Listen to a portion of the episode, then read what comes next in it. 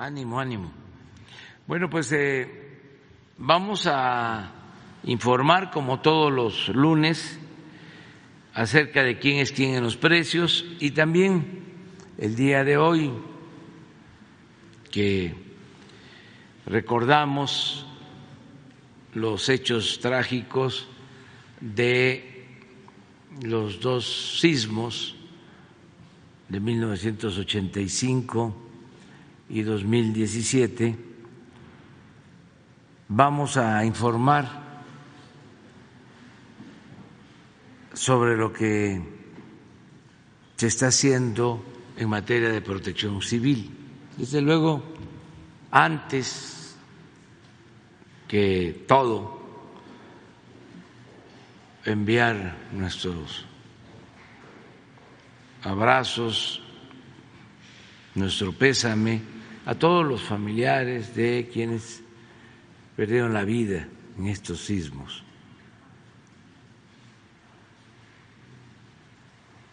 Ya participamos en la ceremonia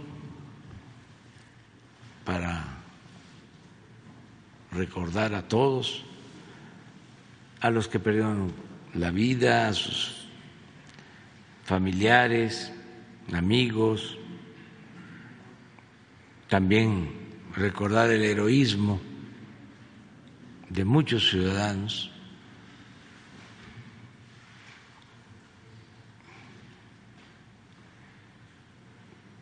que expresaron en los hechos su solidaridad, que se aplicaron para salvar vidas. Entonces, tenemos que eh, seguir hacia adelante, preparándonos. Es fundamental la educación para enfrentar estos fenómenos naturales, lo preventivo, porque ya sabemos que contamos con la solidaridad de nuestro pueblo, que es como una bendición. Entonces vamos a, que Ricardo Sheffield nos informe y luego eh, Laura Velázquez, directora, coordinadora de protección civil, nos va a informar. Adelante, Ricardo. Buenos días, señor presidente. Muy buenos días a todas y a todos ustedes. ¿Quién es quién? En el precio de los combustibles, tenemos que el precio de la gasolina regular la semana pasada fue de 21 pesos con 91 centavos el precio de la Premium 24 pesos con 4 centavos y el precio del diésel 23 pesos con 49 centavos. Eh, la mezcla mexicana de petróleo con corte el 15 de septiembre estuvo a 81 dólares con 39 centavos de dólar. Por lo tanto, el incentivo fiscal en esta semana es del 73.3% para la gasolina regular, 60.6% para la premium y 100% para el diésel, que el diésel es el que más impacta en otros precios porque es el combustible más utilizado en el transporte y en la industria. Seguimos viendo afortunadamente una tendencia a la baja en los precios internacionales de los energéticos. Las tres gasolineras que dieron más caro en esta semana que cerró, Shell, Chevron y Arco fueron las más careras y las aliadas de los consumidores en la semana pasada fue Hidrocina, G500 y Orsan. Vamos a ver las ocho regiones tomando en cuenta el margen BP fue la más carera con el margen más alto en Escárcega, Campeche, un precio al público de 23 pesos con 59 centavos, porque esos angelitos nada más tenían un margen de 4 pesos con 18 eh, centavos y pueden ver que es bastante alto, se están embolsando eh, el, apoyo, el subsidio, el incentivo fiscal y eso no debe de ser porque es un abuso a los consumidores y un abuso de este incentivo y lo vemos cuando el margen es de 18 centavos de franquicia Pemex en La Paz, Baja California, con un precio al público en consecuencia de 20 pesos con 77 centavos. Vamos ahora a la Premium, en donde franquicia Pemex en Cuauhtémoc la delegación Cuauhtémoc aquí en la Ciudad de México con un precio de 25 pesos 99 centavos y un margen de 3 pesos 88 centavos es la que da más caro con el margen más alto, mientras que Valero en Veracruz, Veracruz con un precio de 21 pesos 31 centavos y un margen de 17 centavos la más económica. Y en el diésel eh, la franquicia BP en Amozoc, Puebla, con un precio al público de 24 pesos 79 centavos y un margen de 3 pesos con 2 centavos es la opción más cara y la más económica como un referente es franquicia Pemex en Tuxtla Gutiérrez, en Chiapas, 23 pesos con 11 centavos por litro, un margen de 18 centavos. Realizamos 530 visitas y o verificaciones, eh, perdón, 530 denuncias o quejas recibimos a través de la app de litro por litro y realizamos 388 visitas o verificaciones, eh, dos gasolineras, una en Culiacán, Sinaloa y una en Tijuana, Baja California, no se dejaron colocar los sellos a pesar de que encontramos irregularidades en esta gasolinera Bravo de Culiacán eh, se nos pusieron, por cierto, muy bravos, pero ya iremos con la Guardia Nacional y el servicio de Pigas en Tijuana,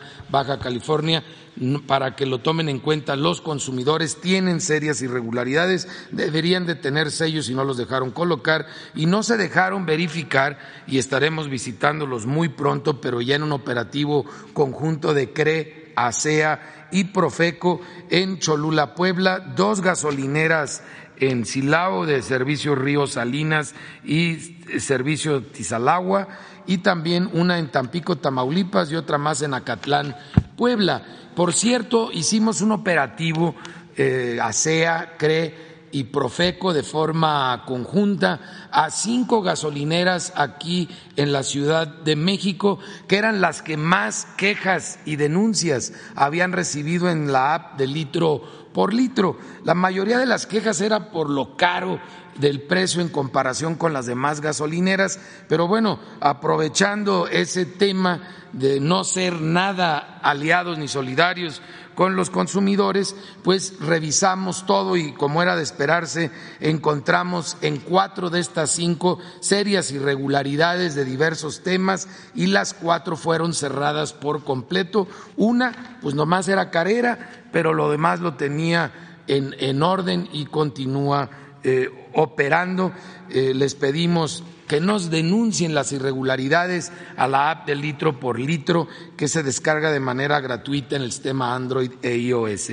¿Cuál es el referente de la gasolina regular más barata? 19 pesos con 29 centavos es en Servifácil, Coatzacoalcos, Veracruz, sin tomar en cuenta el margen como aparece en la app de litro por litro y 19.89 de franquicia Pemex en Altamira, Tamaulipas. Así podemos saber si la gasolinera a la que vamos nos da barato y queremos saber si nos da caro el referente para la gasolina regular de los precios más altos sin tomar en cuenta el margen. Lo encontramos en franquicia Pemex de Gilo, Titlán, Jalisco, 24 pesos con 10 centavos y franquicia BP en Zapopan, Jalisco, 23 pesos con 99 centavos. Para la Premium, la más barata, 21.59 en Álamo, Veracruz, de franquicia Pemex y 21.89 de Valero en Atlixco, Puebla. Las más caras, 26.89, no de sorprender, de Shell en Naucalpan, en el Estado de México, y 26 pesos con 70 centavos de franquicia Pemex en Nuevas Casas Grandes,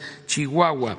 Y vamos ahora al diésel, la más barata, 22.68 de franquicia móvil, Progreso de Obregón en Hidalgo y 22.69 de BP en Coatzacoalcos, Veracruz, mientras que las más caras es Winstar de 26 pesos 99 centavos el litro en Cuauhtémoc, Chihuahua y 25 pesos con 94 centavos de Quick en Culiacán, Sinaloa. Seguimos también verificando el estado de limpieza de los sanitarios, que más del 92% se encuentran limpios, ojalá pronto lleguemos al 100 y que más del 87% no cobra la entrada a este servicio. En el gas LP, si convertimos a kilos y a pesos, el precio internacional del 14 de septiembre sería 24 pesos con 28 centavos, cuando el promedio de las 220 regiones en el país es de 23 pesos con 29 centavos por kilo. Esto es para cilindros de gas y para tanques estacionarios.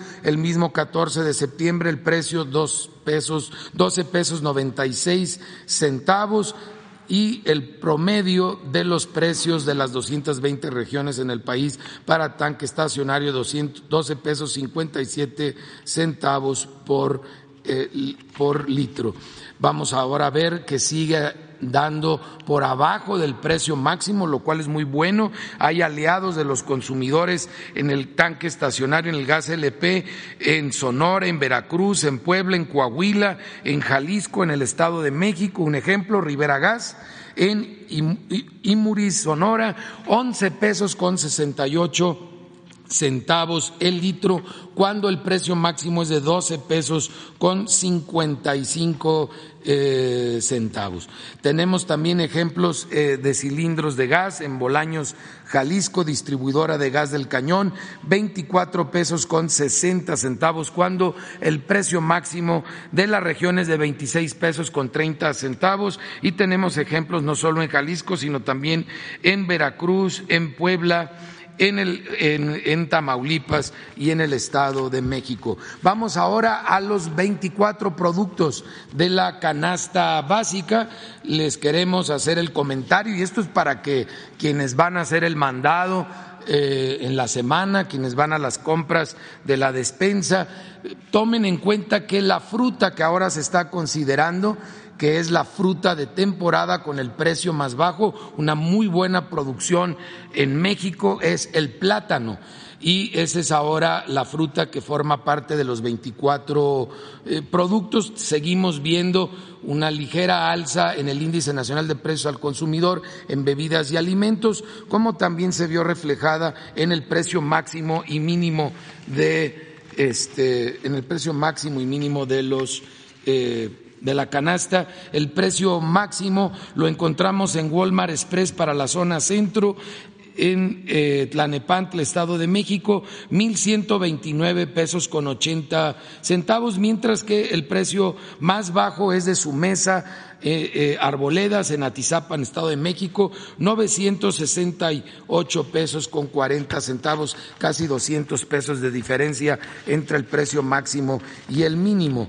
Y vamos ahora a la, a la zona centro-norte, en donde Walmart en Guadalajara, Jalisco, tiene el precio de 1.146 pesos con 10 centavos por estos 24 productos, mientras que Mega Soriana tiene el precio más bajo en Morelia, Michoacán, mil veintiocho pesos. Así tenemos un referente de quién da barato y quién da caro en la región, en la zona, en la ciudad en la que nosotros vivimos. Vamos a la zona norte, en donde la central de abastos de Monterrey tiene el precio más caro. ¿Qué pasó con estos amigos y amigas de la central? Ojalá se vuelvan otra vez aliados de los consumidores porque traen este paquete en mil ciento veintisiete pesos, la opción más cara de la zona norte, mientras que Merco Berry, un aliado de los consumidores, lo tiene 950 pesos con 90 centavos ahí mismo en Monterrey. Por último, en la zona sur-sureste, Walmart en Oaxaca, Oaxaca tiene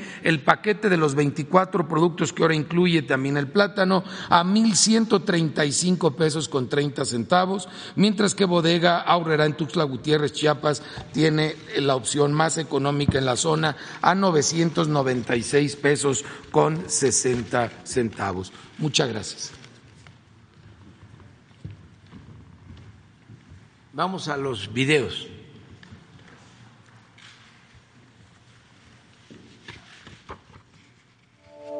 Tren Maya, reporte de avances, 19 de septiembre de 2022. En el tramo 1, iniciaron los trabajos preliminares de la estación del tren Maya en Palenque, Chiapas, que será una de las más grandes de todo el proyecto y contará con andén central, cuarto de máquinas, subestación eléctrica, planta de tratamiento de aguas residuales, intercambiador de transporte multimodal y áreas verdes. También en Palenque avanza la construcción del bulevar que conducirá a la estación del tren. Esta moderna infraestructura tendrá una longitud de 1.112 metros lineales, seis carriles, andador peatonal, ciclovía y glorietas. En el tramo 2, continúa el colado de cabezales como parte de la construcción del viaducto por el que pasará el tren en el poblado de Jampolol, Campeche. En la comunidad de Santa Rosa, Geselchacán, avanzan las acciones de aplanado y compactación del terraplén y sigue el colado de pasos de fauna. En el tramo 3, a la altura de Humán, Yucatán, continúa el armado y habilitado de acero para el viaducto ubicado sobre la carretera Mérida-Campeche. Cerca del municipio de Chocholá, avanza la obra de un paso general con los trabajos de excavación, donde se colocarán los cajones de concreto prefabricados. En el tramo 4 se intensifican los trabajos con jornadas laborales nocturnas. En el entronque del municipio de Valladolid, Yucatán, se realiza el cimbrado de losa y colocación de acero sobre las traves instaladas para un puente que será parte del distribuidor vial.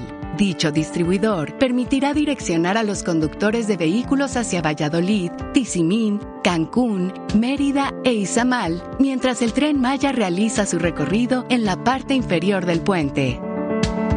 En la planta de Ciudad Sagún Hidalgo sigue la producción de partes primarias que serán ensambladas para la conformación de los vagones.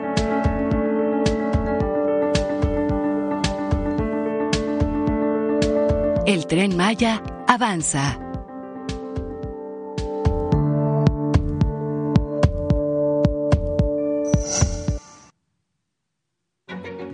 Comisión Nacional del Agua informa del avance en la construcción de la presa Santa María, Río Baluarte, Sinaloa. La presa tiene un avance físico del 61.5%. Se continúa con el revestimiento de concreto utilizando el equipo denominado Jumbo y la construcción de losa de piso del túnel 3. En la cortina se continúa con la colocación de diferentes tipos de materiales, de los cuales se llevan 2.340.000 metros cúbicos de un total de 7.750.000. Se trabaja en la fabricación de bordillos, la colocación de concreto en el plinto y colocación de material en la ataguía aguas abajo, así como en la colocación de concreto en las losas de arranque en la parte inferior de la cortina aguas arriba. En el vertedor 1 se trabaja en la colocación de concreto en la cubeta deflectora, así como cimbra, armado de acero y concreto en los muros de gravedad de la margen derecha. En el equipamiento electromecánico del túnel 3 se continúa con la fabricación de la tubería de presión que será colocada como obra de toma y desagüe de fondo. Asimismo, se continúa con el conformado del quinto canuto del primer carrete de 15 metros, después de la válvula de mariposa de doble sello, y se continúa con la aplicación de soldadura de fondeo en el desagüe de fondo. A la fecha, se han generado 3.938 empleos en la construcción de la presa. Muy bien, vamos. Los tres, dos, faltan dos compañeras, tres, una compañera. De acuerdo. Adelante. Buenos días, señor presidente. Espero se encuentre usted muy bien. Alberto Marroquín Espinosa, de Frecuencia CAT, JF Informa desde Cancún y es ahora am.com desde Querétaro. Señor presidente, la semana pasada fue el Día del Locutor. Han existido grandes locutores en nuestro país como Alejandro Rodríguez Morán, Héctor Martínez Serrano, Luis M. Farías, Paco Malgesto, por citar algunos.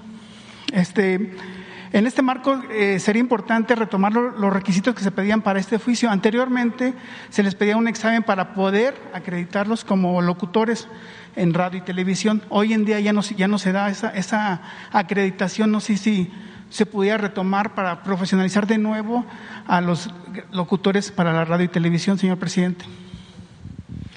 Pues hay que ver este, a quién corresponde el trámite, debe ser gobernación. Era con gobernación y, y la CEP. La CEP. Ajá. Sí, vamos a, este, a pedir un informe y a ver qué se puede hacer para eh, profesionalizar y ayudar a quienes tienen esta vocación sin este, que sea obligatorio, claro. prohibitivo, sino dar eh, opciones alternativas. De- de Por eso lo de la formación de los cursos, eso puede ser una opción, una alternativa. Ok, gracias, señor presidente. Eh, Y ahorita que ya usted asignó a Carlos Joaquín como embajador de México en Canadá, ¿tiene alguna enco- encomienda en especial el, hoy todavía eh, gobernador de Quintana Roo, señor presidente?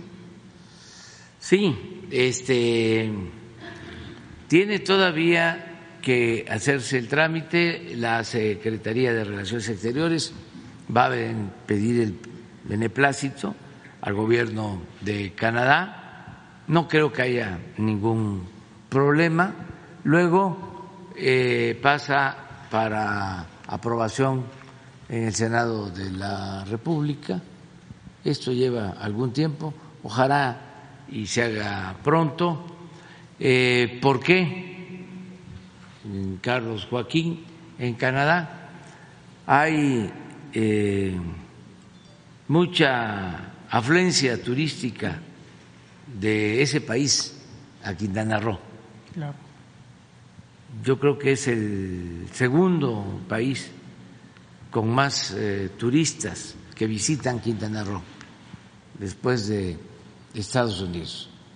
Entonces, eh, Carlos tiene mucha experiencia en esta materia, va a ayudarnos mucho a seguir promoviendo el turismo en Quintana Roo, que es una opción, una alternativa que beneficia a muchos.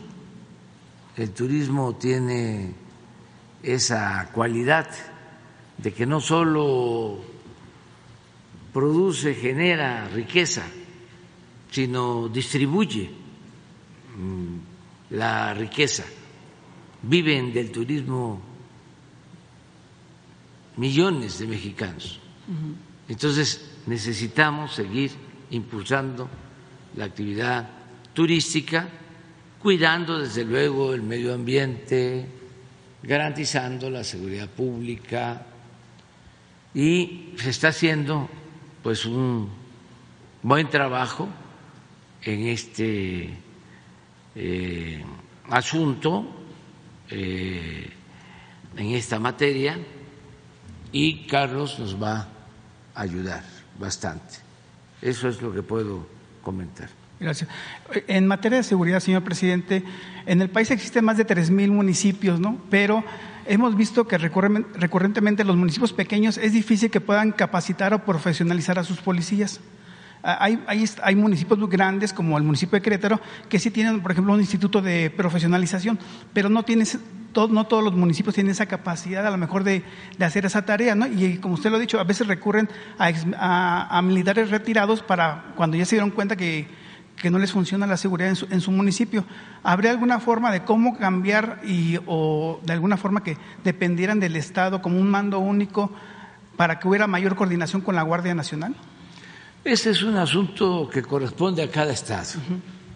Es eh, eh, un tema de la soberanía de los Estados. Hay algunos Estados en donde sí existe eh, una sola policía, hay un mando único. En la mayoría, pues eh, son policías estatales y policías municipales. Sí hace falta la capacitación a, policías municipales y también estatales, pero como tú lo mencionas, más a los policías eh, municipales. Hay un plan que tiene la Secretaría de Seguridad Pública en coordinación con los gobiernos estatales con este propósito. Hay recursos destinados a el fortalecimiento de la seguridad pública en los municipios.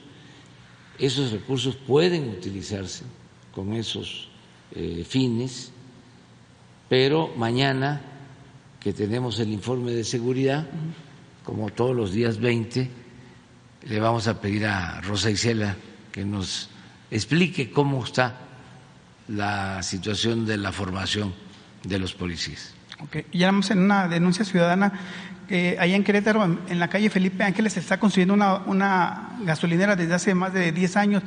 Ya ha sido un, un estilo y afloje, ¿no? Pero a veces meten documentos engañando a la CEA, que es parte de la federación.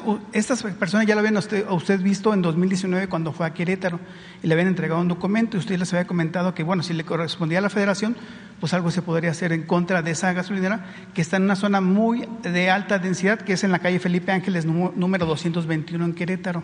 Ojalá nos pueda apoyar. Aquí traigo todos los documentos, todo el soporte para este caso. Nos dejas la información y a ver qué podemos hacer. Muchas gracias, señor presidente. ¿Cómo no? Sí, vamos a, eh, terminar tres y este y luego Protección Civil y luego tres más. Quedamos en ustedes tres. Señor presidente. tres compañeras. Ramón Ramírez Gutiérrez de Noticieros Reloj de la Tlajequeña 91.5 y siempre tengo el honor de dirigirme a usted y comentarle lo que sucede en nuestro estado de Oaxaca. Los oaxaqueños quisieran estar en mi lugar para poderle manifestar muchas situaciones. Primeramente, agradecerle que la telefonía celular de CFE ya es una realidad en muchos municipios. Segundo, vieron con mucha atención la situación de que se denunció en esta conferencia matutina la situación del cártel del despojo una de las muchas situaciones que se está sucediendo en el estado de Oaxaca, que se lo he manifestado, situaciones de corrupción, de incertidumbre que se da en este estado. No quisiera abundar más. Pero de ahí mis preguntas, le digo, son muchas las manifestaciones que se tienen en el estado de Oaxaca. Ahorita, por ejemplo, me pidieron que trajera el tema de unos jóvenes indígenas, niños que lograron eh, su pase a Tailandia en el deporte federado, sin en cambio les hace falta recursos para poder pagar incluso el avión, los entrena Dionisio Cerón.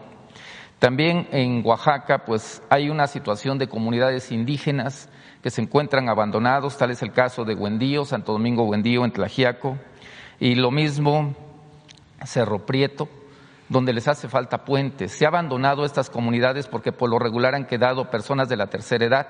Los jóvenes han migrado debido a las faltas de oportunidad. Y, urgiría, presidente de la República, una atención a estas comunidades de las marginadas, las más marginadas. Podría ser una lista de 30, 40 comunidades, presidente. Sí. Este, sobre el apoyo para los deportistas, ahora lo vemos.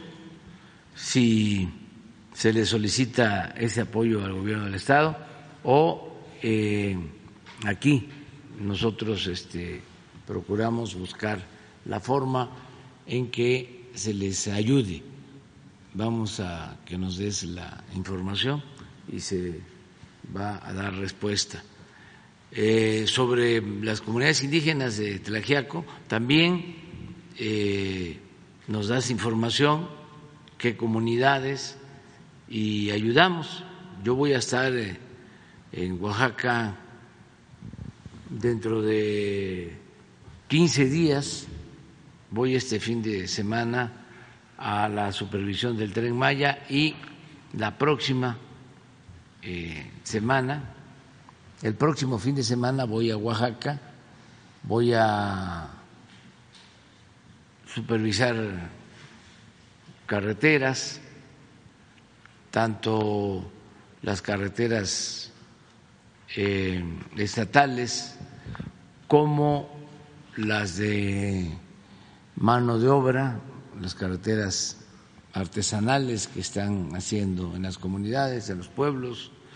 Voy a evaluar el istmo, todo el proyecto completo, y voy eh, a supervisar el avance del apoyo a damnificados en la zona de eh, eh, Huatulco. Eh, voy a estar allá tres días, de modo que vamos a estar viendo también todos estos temas, pero nos das la, la información y con mucho gusto.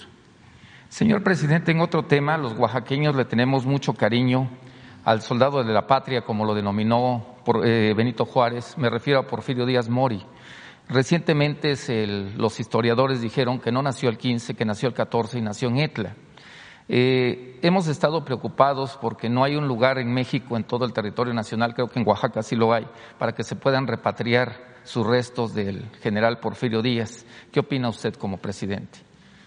Pues yo respeto mucho a los difuntos eh, y pienso que hay que dejarlos descansar en santa paz, en donde están, porque hay eh, otros héroes, muchos anónimos, que también merecen ser repatriados sus restos. Y es un asunto que siempre genera polémica. Y pienso que lo mejor es que cada quien tenga su criterio sobre lo que fueron los dirigentes políticos, sociales en nuestra historia. Y que se respete la opinión de todos y que cada quien eh,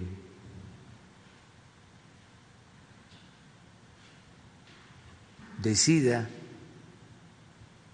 homenajearlo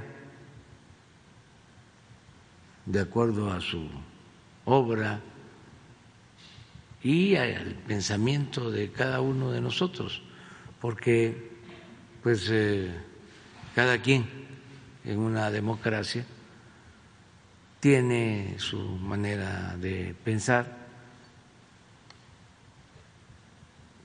tenemos héroes y tenemos eh, pues gentes o personas que no actuaron de acuerdo a nuestra concepción, a nuestro pensamiento, a nuestras ideas, eh, con rectitud y en defensa del pueblo y en defensa de la patria. Entonces es un tema bastante complejo y vale más dejarlo a que cada quien decida.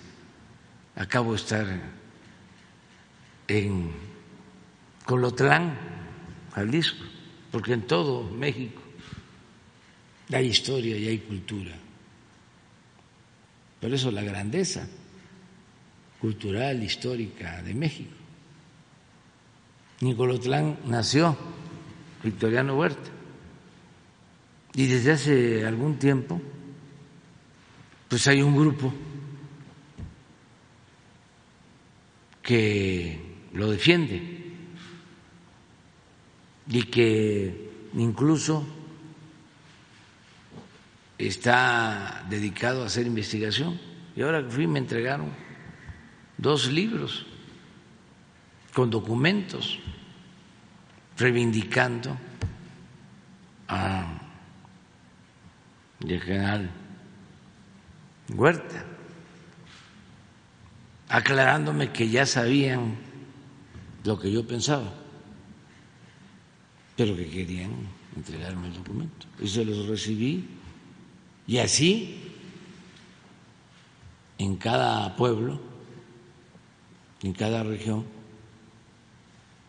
pues se tienen visiones de lo que han sido los eh, dirigentes políticos en la historia de nuestro país. Y también tiene que ver con los tiempos, de cómo actuaron en un tiempo. Por eso se habla de que soy yo y mis circunstancias. somos nosotros y nuestras circunstancias. ¿no? ¿Quién puede negar eh, la contribución de Porfirio Díaz en la defensa de la República cuando la invasión francesa, la invasión extranjera. Pero al mismo tiempo, ¿quién puede defender el mátalos en caliente?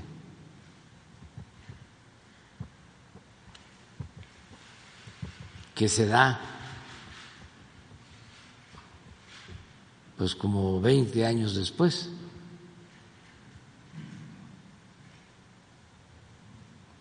Pero así todos. Claro, hay unos este, que son mucho más sus aciertos que sus errores porque aunque se trate de héroes, pues no son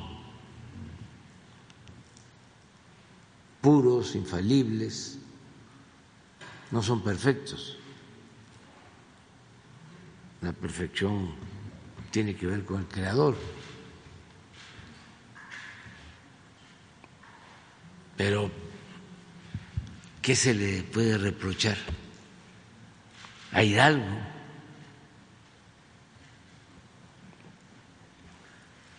Es lo más cercano a un santo,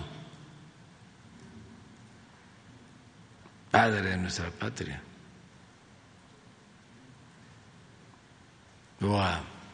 José María Morelos, o a Benito Juárez. a Francisco y Madero.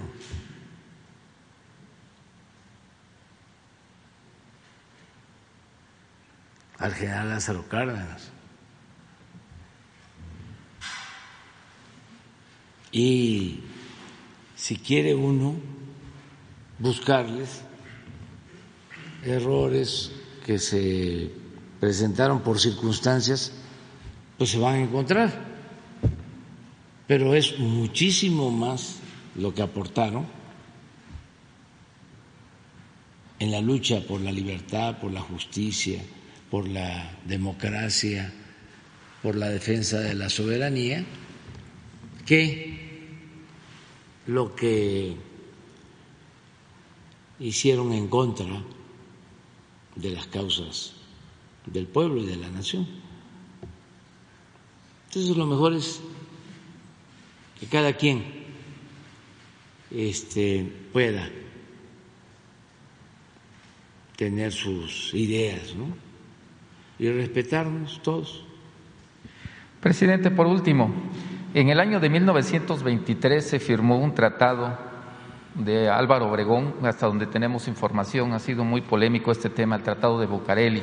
Se están a punto de cumplir los 100 años. Lo que poquito que se ha filtrado es de que precisamente pues a los 100 años que se estaría cumpliendo, me parece que en agosto, el 13 de agosto, creo que si no mal tengo la fecha, usted le va a tocar ratificar, rectificar o volver a firmar o anular este tratado. ¿Tiene usted alguna información y alguna postura respecto a este tema? No hay este, vigente ningún tratado con esas características. En su momento sí se llegó a un acuerdo y a eso se le conoce como eh, los tratados de Bucareli. Fueron conversaciones que eh, tuvo el gobierno de México, en ese entonces encabezado por Álvaro Obregón, con el gobierno de Estados Unidos sobre todo relacionados estos acuerdos con el petróleo. Es este conocido que Porfirio Díaz precisamente entregó las concesiones a empresas extranjeras para la explotación del petróleo, del primer pozo petrolero que se perfora fue en Ébano, San Luis Potosí, 1901, por una empresa extranjera, aunque ya se había descubierto el petróleo de tiempo atrás, en los años 60 del siglo XIX, por un cura tabasqueño, Manuel Gili Sainz. Cerca de mi pueblo. Se llama ahora Aquiles Cerdán, antes San Fernando. allá por 1860. Y hubieron intentos para extraer el petróleo, nada más que era una materia prima entonces no tan importante. Cuando empieza el desarrollo de la industria automotriz, pues se convierte el petróleo en una materia prima indispensable. Y es como el gobierno de Porfirio Díaz que se entregan estas concesiones a empresas estadounidenses, inglesas, predomina durante mucho tiempo la empresa petrolera El Águila.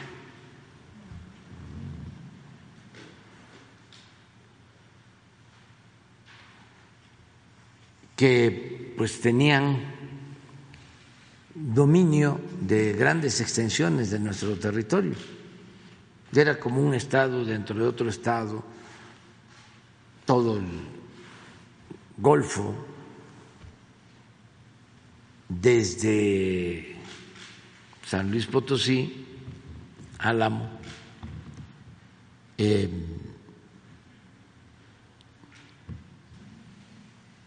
Tampico, Poza Rica, de ahí viene el nombre, eh, toda la costa del Pacífico. Es San Luis, Tamaulipas, Veracruz, Tabasco, todavía no se descubrían los yacimientos de Campeche. Eh, entonces, Venustiano Carranza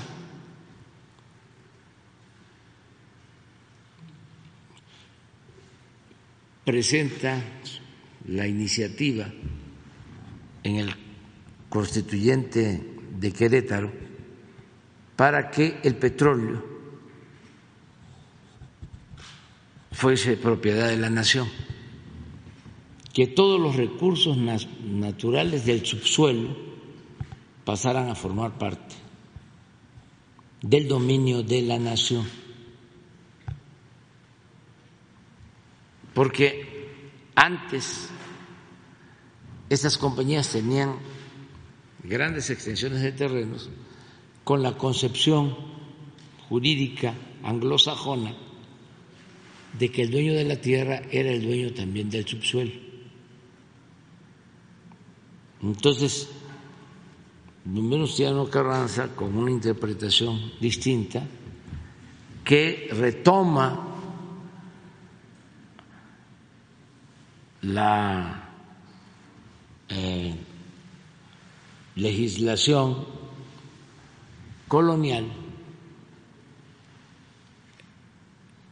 reconoce la propiedad del suelo, pero como se hizo durante la colonia, los bienes del subsuelo en aquel entonces pertenecían a la corona.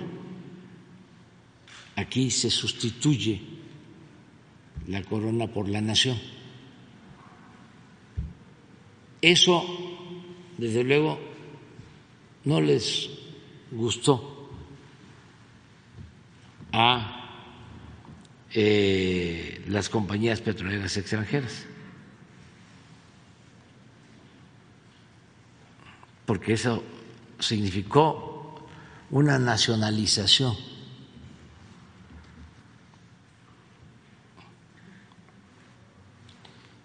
Fueron tantas las presiones que bueno, viene hasta el asesinato del presidente Carranza,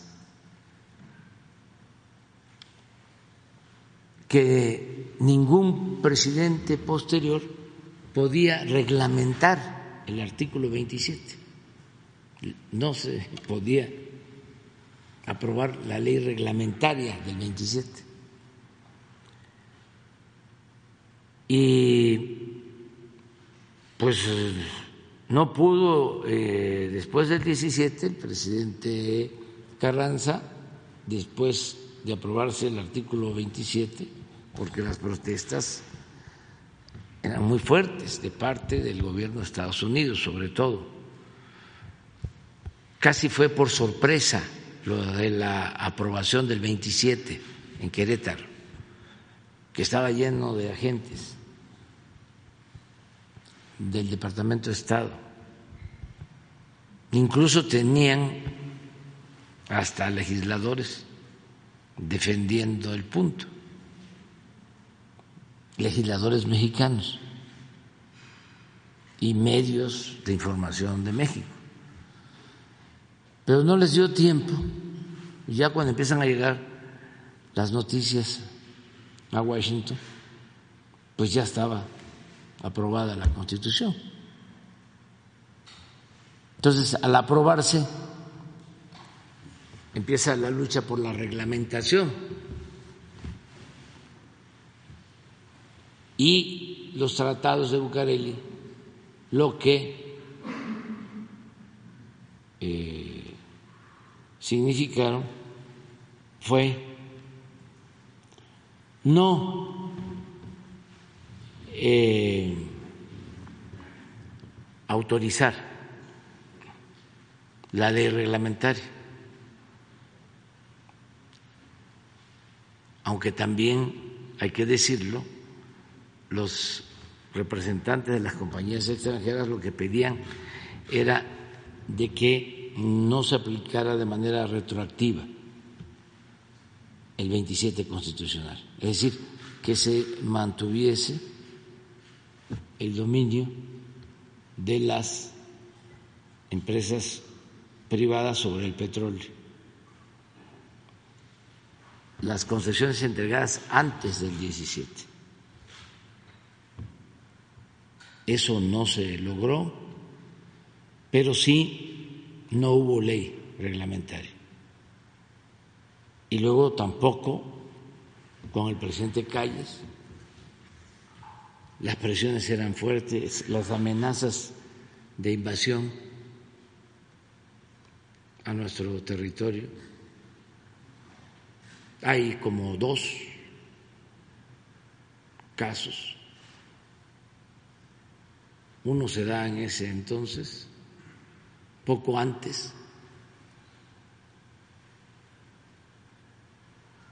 y es un revolucionario veracruzano el que expresa la frase famosa de que si nos invadían, se iban a ver las llamas de los pozos petroleros ardiendo, Cándido Aguilar, hasta en Nueva Orleans. Y luego, durante la presidencia de Plutarco Elias Calles, se repitió la frase, la misma. O sea, preferimos prenderle fuego a todos los campos petroleros si nos invaden por el petróleo. Es una lucha. Es hasta que llega el general Cárdenas en el 38, aunque se lleva a cabo la expropiación. Pero se padeció mucho porque las compañías petroleras tenían incluso ejércitos sus guardias blancas.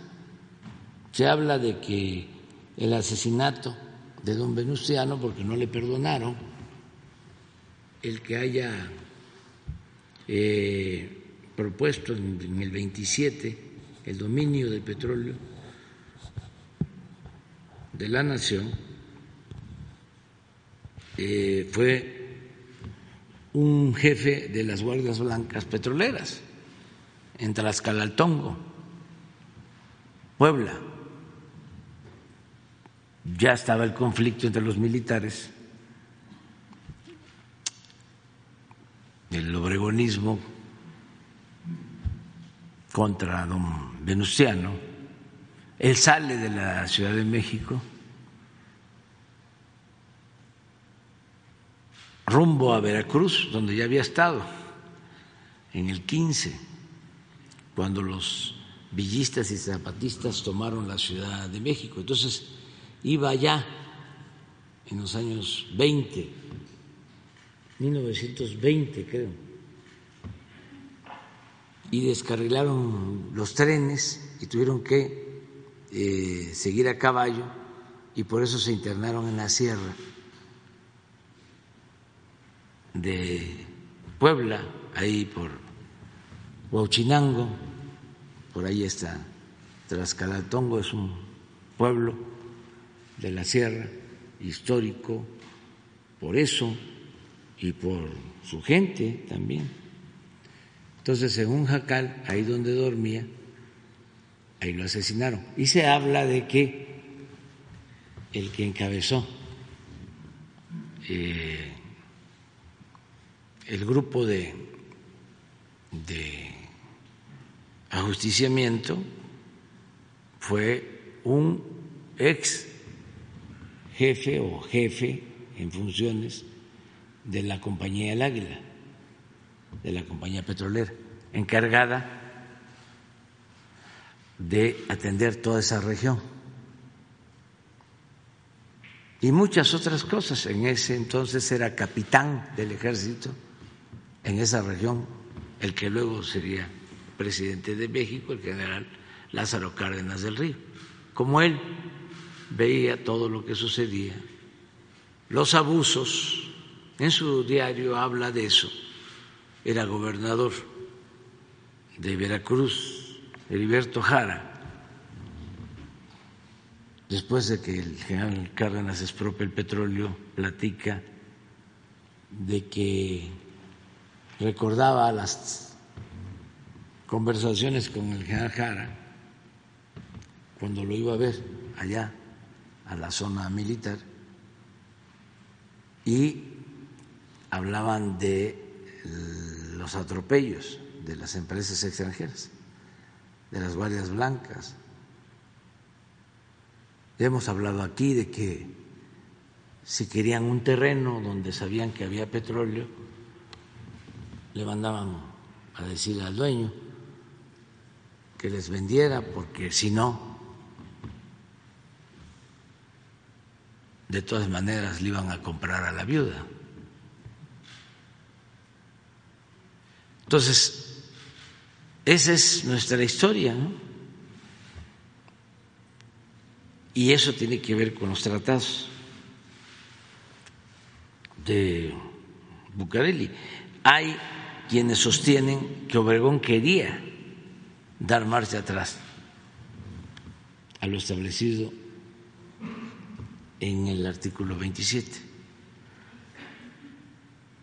pero que al final no se pudo, porque como suele suceder, los dirigentes, por muy poderosos que sean, siempre tienen como freno la participación del pueblo o de sectores de vanguardia del pueblo que defienden la justicia, que defienden las libertades, que defienden la soberanía. Y esto hace que no puedan actuar de manera omnímoda de manera autoritaria, de manera dictatorial, porque existen esos contrapesos, esos frenos. Por eso es muy importante la democracia. Eso es lo que tiene que ver con los tratados de Bucareli. Básicamente, yo he leído sobre el tema y hay, me acaban de entregar un libro bueno de un abogado eh, que escribió sobre ese tema. Ya después te, te doy la... No creo que esté vigente, porque no se llegó, no se llegó a suscribir. Fueron estos acuerdos bueno, extralegal, lo que se supo, y de eso sí se puede probar, es que no se aprobó la, la ley eh, secundaria.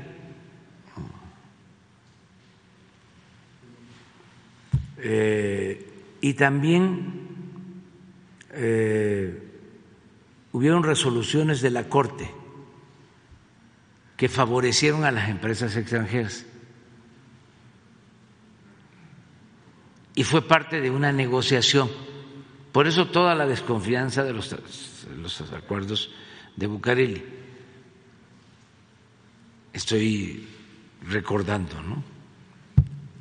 Hay un documento.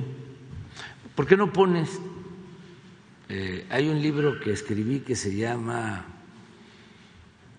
eh, La gran tentación.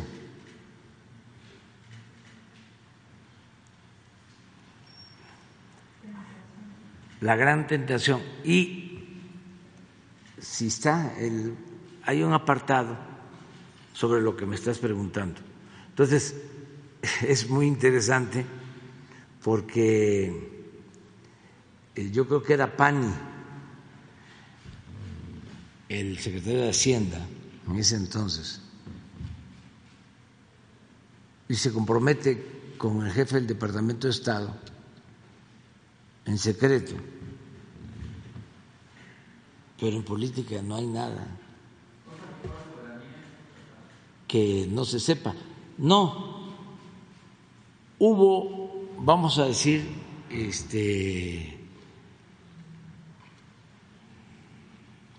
desaseo en el manejo de la relación, porque Pani le avisa por anticipado al Departamento de Estado de que la Corte iba a fallar a favor de las empresas petroleras. O sea, todavía no salía la resolución y ya Pani les estaba diciendo, que no se preocuparan, porque eran los tiempos en que el presidente decidía sobre la Corte, como sucedió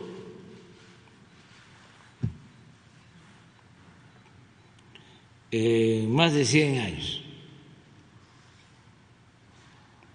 Por eso los cambios ahora son interesantes.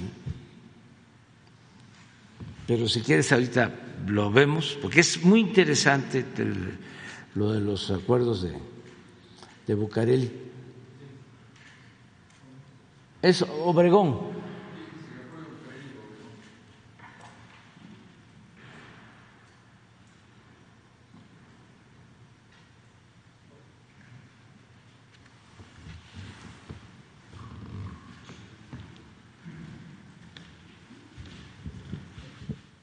Sí, se nombró luego del asesinato de,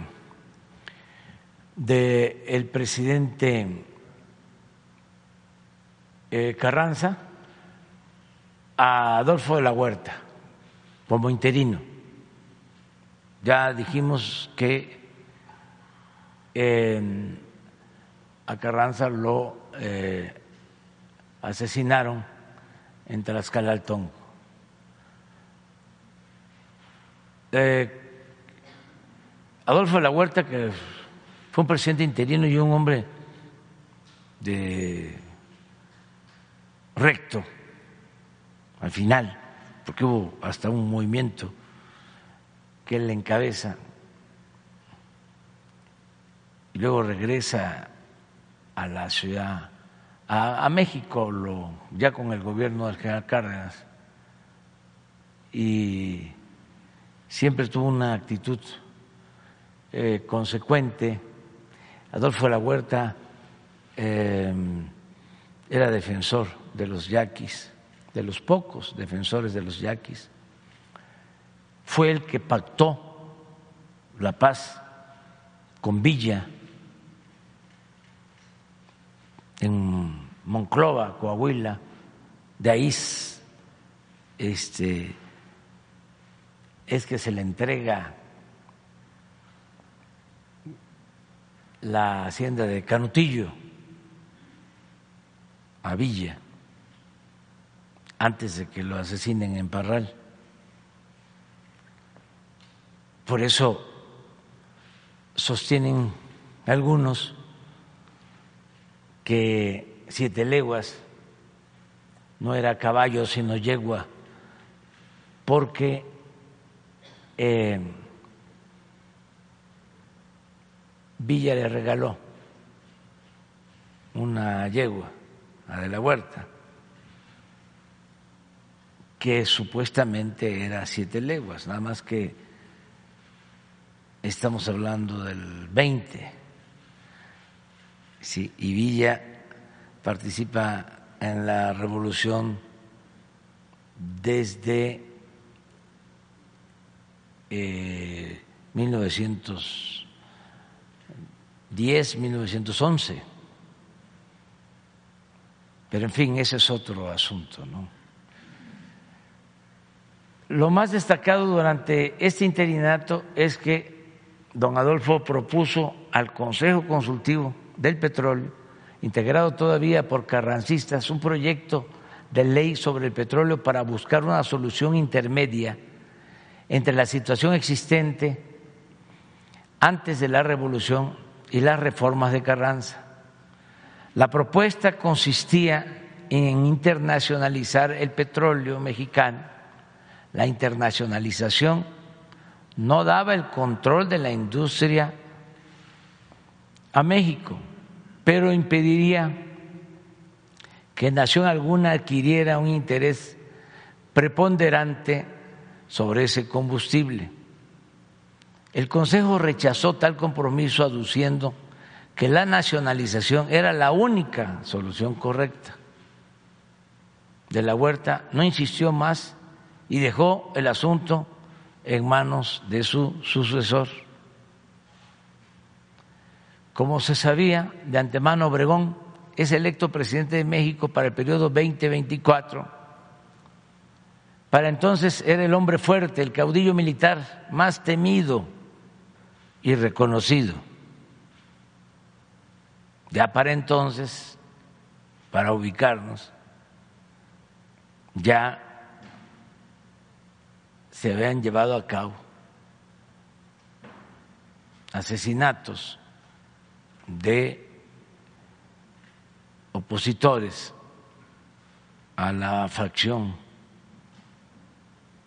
dominada por Carranza y luego por Obregón. Si Carranza era un hombre de Estado, esto lo escribo hace 10 o 15 años, ¿eh? era yo opositor no era yo presidente, pero como estamos en el terreno de lo académico, yo creo que sí se permite que yo pueda dar a conocer lo que pensaba y sigo pensando.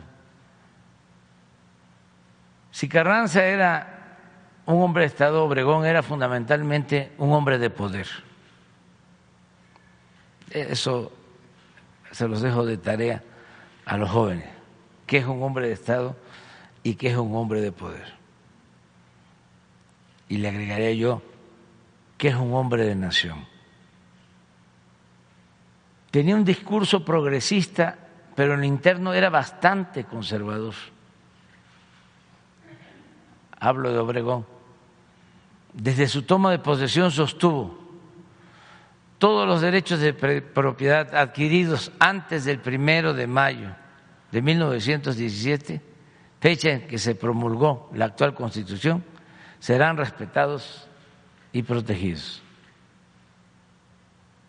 El famoso artículo 27 es textual, ¿eh?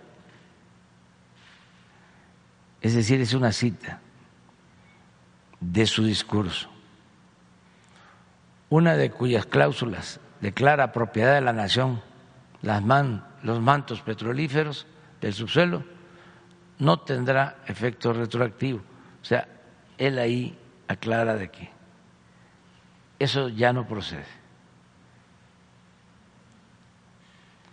A Obregón lo que le importaba era contar con el reconocimiento del gobierno estadounidense. Esto siempre atormentó y le preocupó mucho a todos los presidentes mexicanos. Ahora ya no.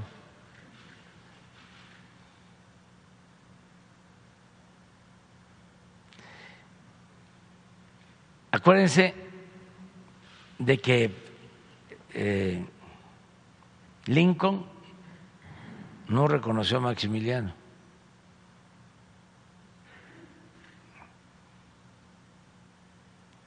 Llevó tiempo el reconocimiento la primera vez cuando eh, tomó Porfirio Díaz por la fuerza el gobierno de Sebastián Lerdo de Tejada. Lo mismo la falta de reconocimiento a Huerta se justifica que es lo que sostienen algunos de Colotlán como eh, el derrocamiento de, de Huerta, incluso la invasión de 1914 a Veracruz por parte de Estados Unidos. A Obregón lo que le importaba era contar con el reconocimiento del gobierno estadounidense. Eso se convirtió en su obsesión. Él mismo decía, no deseo terminar mi periodo encabezando un gobierno que no es legal ante el mundo. A su vez, el gobierno de Estados Unidos utilizó esta necesidad como un arma política en beneficio de las compañías petroleras.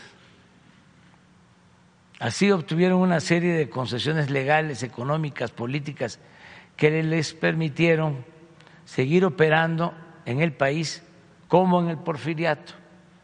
Fue un acuerdo político. Ya estaba el 17, pero siguieron dominando y eh, llevándose el petróleo, las compañías petroleras. La primera concesión fue la determinación de la Suprema Corte de Justicia el 30 de agosto de 1921 que resolvió ante una demanda interpuesta por la Texas Oil Company que no podía aplicarse en forma retroactiva el párrafo cuarto del artículo 27 constitucional, es decir, las propiedades de las compañías petroleras adquiridas antes de la promulgación de la Constitución no podían ser afectadas. Eso fue una concesión.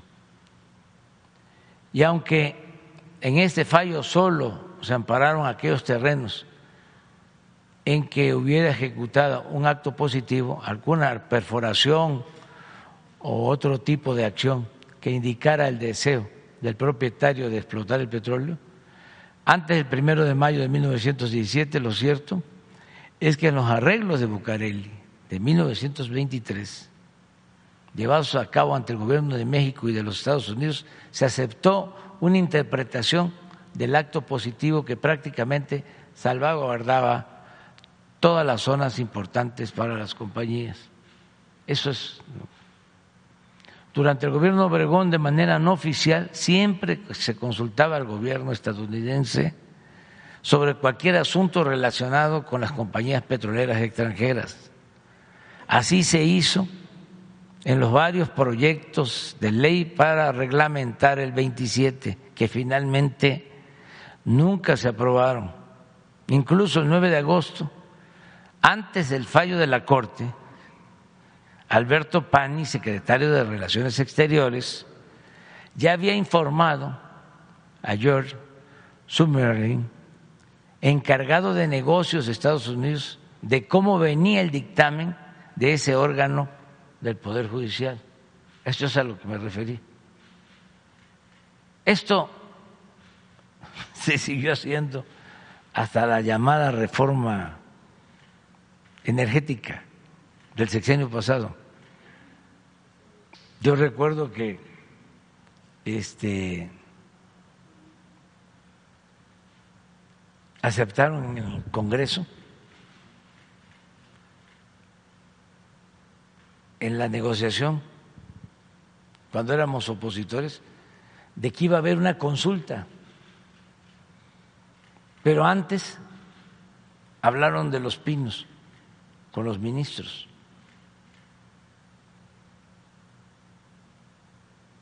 Y nosotros reunimos las firmas, más de tres millones, para que se llevara a cabo la consulta como lo establece la Constitución. Y la Corte resolvió que era improcedente. O sea, ya estaba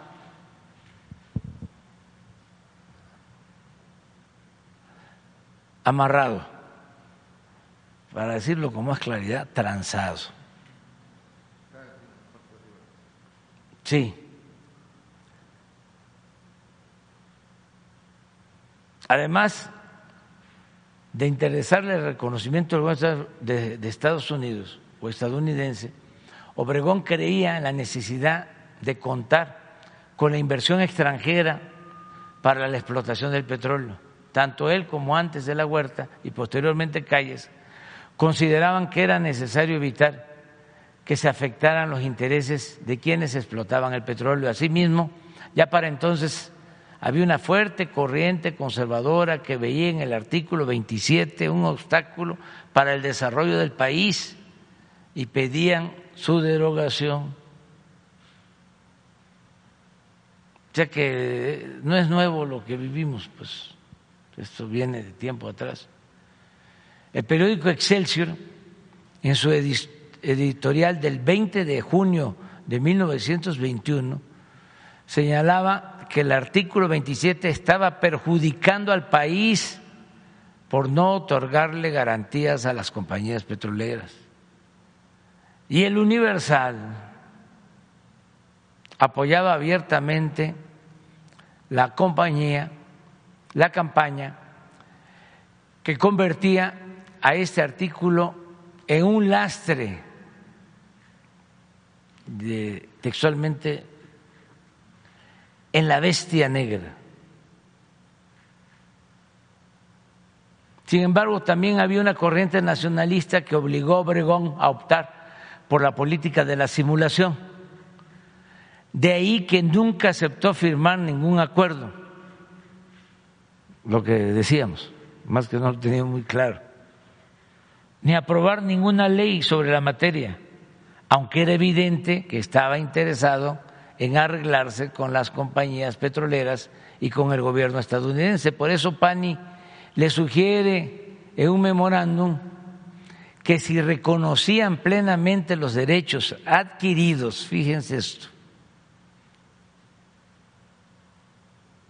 de las compañías estadounidenses del petróleo, no debía eximírseles de las disposiciones fiscales y de los reglamentos de explotación para complacer a la patriotería ambiente, o sea, a los que se oponían, pues eran considerados patrioteristas, como populistas, nacionalistas, comunistas, etcétera, etcétera, etcétera. Que con toda seguridad atacaría esa interpretación, porque sí había un movimiento opositor. En esencia, Obregón nunca estuvo comprometido con los ideales de justicia y soberanía establecidos en la Constitución. Incluso hay quienes sostienen que cuando rompe con Carranza e inicia la rebelión, desde Chilpancingo había un manifiesto que debía publicarse en Sonora, donde declara su propósito de promover que fuera derogada la Constitución de 1917. Esto no está aprobado pero sí se habla. Este documento enviado por Obregón a través de Luis N. Morones, Hermosillo, para ser entregado a De la Huerta, finalmente no se publicó porque sus amigos lo consideraron una imprudencia. Yo cito las fuentes en el libro. Es más, en una reunión de gabinete, en que se discutía el problema del petróleo, llegó a considerar un obstáculo el 27 y dijo, es textual, si no estuviera la trinqueta del artículo, la palabra trinqueta del artículo, pero desgraciadamente ya existe en el cuerpo de nuestras leyes fundamentales y no podemos dar paso atrás. Bueno, hasta ahí quedó. Es por lo que planteas. Pero sí, no se firmó, ¿eh? Pero sí, sí se llevaron a cabo eh, en los hechos, como dicen los especialistas en esta materia, de de, de hecho, no de derecho. Tienen otro término que es de facto, no de juré. Porque la política tiene mucho de simulación, sobre todo a partir de que volvemos a lo mismo el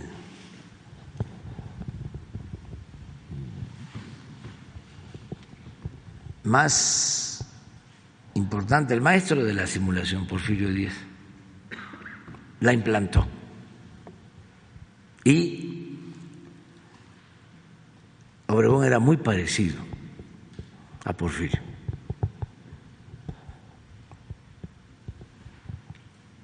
Y otro que tenía mucho parecido a Porfirio, aunque pues sí, también hay niveles. Era Salinas. Digo, ya hasta ahí lo dejamos porque no, nos estamos pasando.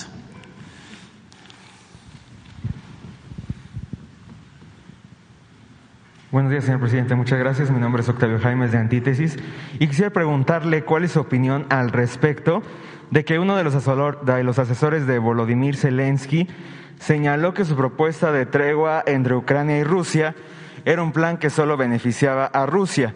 Él incluso aseguró también que era un asunto con el que se daría tiempo a los rusos para preparar su siguiente ofensiva. Luego de estas reacciones del fin de semana, que incluyen también a medios de comunicación, a políticos y líderes de influencia de ideología política distinta a la suya, ¿Qué respuesta espera usted de los países que integran el Consejo de Seguridad de la ONU cuando se presente esta propuesta formalmente? Vamos a esperarnos, porque este, no se conoce bien la propuesta. Ayer hasta repetí lo que propusimos para que se difunda más. Y quienes vieron, pero pues son sectarios, o están este, a favor de una de las partes pues lo que hicieron fue eh, distorsionar ¿no? el sentido de la propuesta, que es buscar la paz, y me pusieron del lado de Rusia. Ya eso ya lo he padecido en otros tiempos. Una vez eh, un vocero del PAN o del PRI, ya no recuerdo, porque estuvo en los dos partidos. Lozano, sí, era en la campaña, era de comunicación, no sé si de de, de, de, MIT, de MIT, sí. Entonces sacó de que me estaba llegando dinero, el oro de Moscú. Este, lo mismo de ahora. Y estaba yo cuando desataron todo esto, ¿no? En Veracruz, así nublado como ahora ahí. Estaba yo desayunando en un hotel ahí en el malecón. Y me lo estaba platicando Rocío Nale, que era un escándalo, ¿no? Porque supuestamente nos estaban financiando. Ya terminé de desayunar y le dije a Rocío, y en ese entonces a César, vamos aquí, al malecón. Y ahí grabé un mensaje donde decía yo de que estaba esperando que emergiera un submarino ruso que me iba este, a traer el oro de Moscú, que ya no era yo Andrés Manuel, sino Andrés Manuelovich. y que sí tenía yo un loro, pero en Palenque, un loro. Y este, pero es lo mismo. ¿Quiénes? Pues eh, quienes defienden al gobierno de Estados Unidos en todo, hasta de manera oficiosa. La señora Dolia Esteves. ¿Para qué los vuelvo a repetir? Entonces, este, inventan o les dan mala información de las agencias y reproducen cosas que no son ciertas. Porque no crean ustedes que los que se ocupan del espionaje son infalibles. Muchas veces no es inteligencia, es espionaje. Y malo.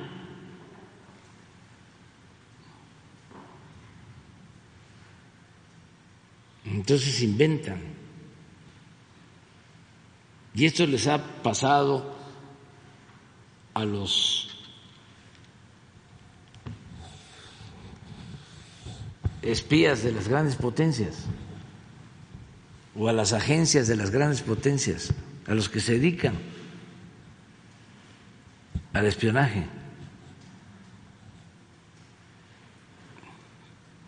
Porque a veces por sus crisis económicas, políticas, que también padecen las grandes potencias hegemónicas,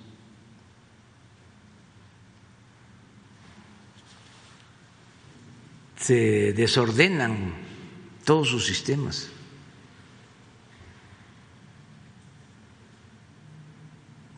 de información. Espera, entonces, entonces empiezan a hablar de una fuente muy cercana,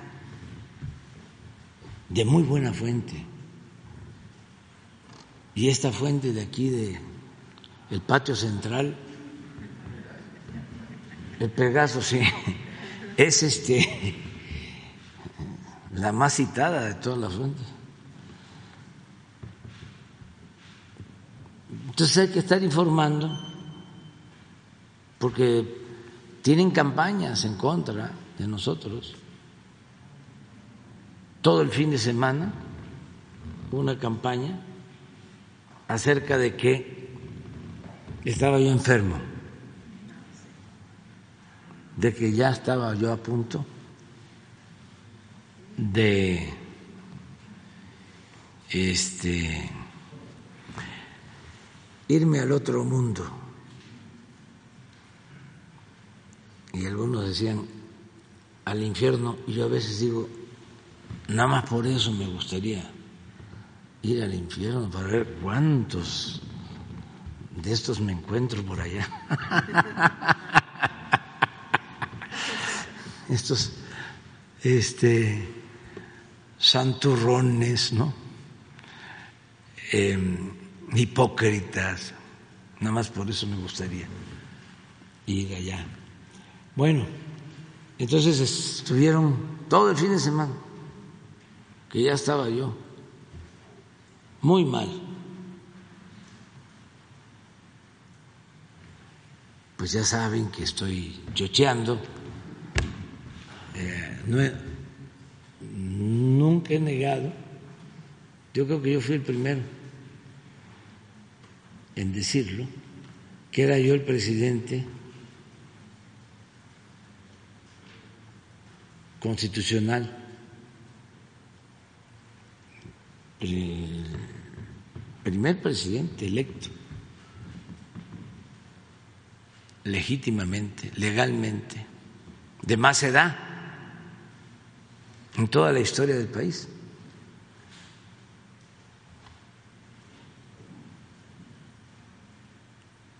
Y ayer una este, simpatizante me ayudó porque les contestó, les dice, este, se levanta a las cuatro de la mañana, eh,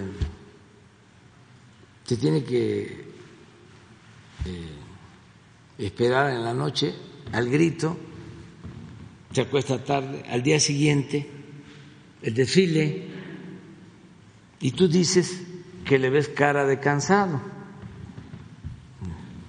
A ver, y en eso es en lo que más me ayudó. Si tú tuvieses 67 años, yo dije, bravo, no tengo 67, ya voy a cumplir 69 el 13 de noviembre. Entonces, pero este, dice, tú, joven, eh, no te cansarías, o no se te vería cansado, si es que esa fue la imagen ¿no? que se proyectó, pero afortunadamente bien y de buenas. Entonces, este, eh, va Marcelo Ebrat a la ONU y en la Asamblea General va a ser la propuesta. ¿Espera usted un respaldo internacional mayoritario al respecto de este tema? Yo creo que sí, porque conviene a todos. Las guerras son lo más irracional que puede haber. Y siempre he dicho que la política se inventó para evitar la guerra. Entonces, esa guerra, esa invasión, ya aclaré también que nosotros no podemos estar a favor de ninguna invasión porque hemos padecido de esas calamidades. Nos invadió España con varios intentos después de que se logró la independencia de reconquista dos veces los franceses, dos veces Estados Unidos, y nos ha costado pues sangre, mártires, territorio.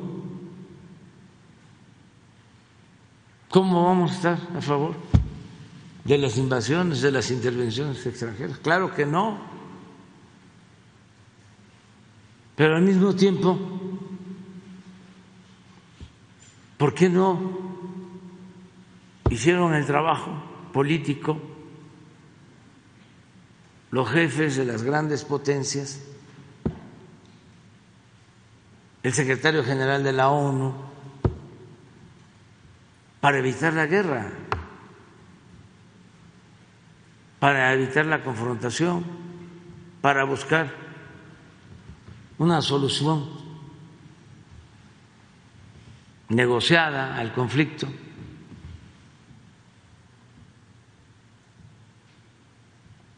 No se hizo lo suficiente.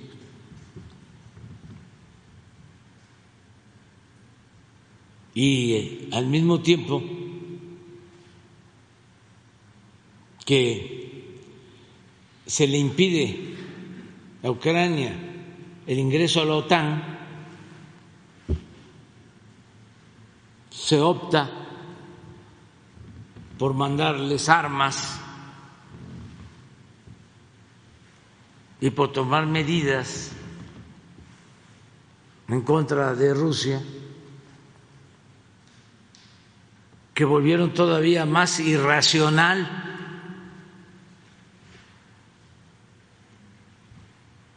la guerra,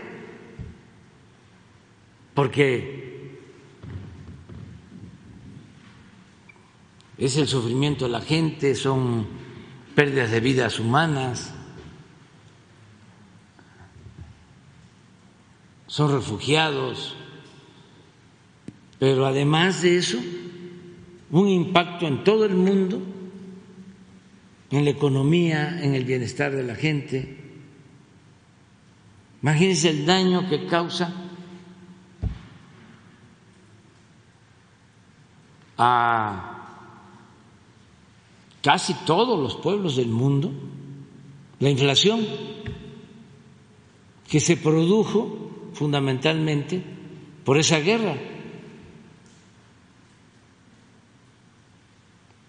¿Por qué no buscar alternativas para que haya una tregua? Y estoy proponiendo que el primer ministro Modi de la India que el Papa Francisco, que el secretario de Naciones Unidas, los tres participen en un comité para buscar la conciliación, detener la guerra y conseguir una tregua de cuando menos cinco años para que los gobiernos se dediquen a atender los grandes y graves problemas mundiales, la pobreza, la migración, la violencia, porque está mal el mundo. Y una cosa es la visión y los intereses de los de arriba, de las cúpulas, y otra cosa pues es el sentimiento y el sufrimiento de la inmensa mayoría de los pueblos de las naciones. Entonces, de manera muy vulgar, se descalifica.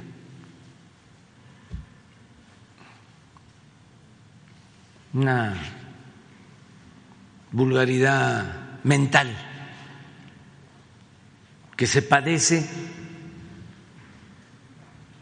cuando no hay convicciones, cuando no hay ideales, ni cuando se actúa en función de intereses políticos o económicos. Todo eso se tiene que padecer en tiempos de transformación, pero pues es parte, ¿no? Son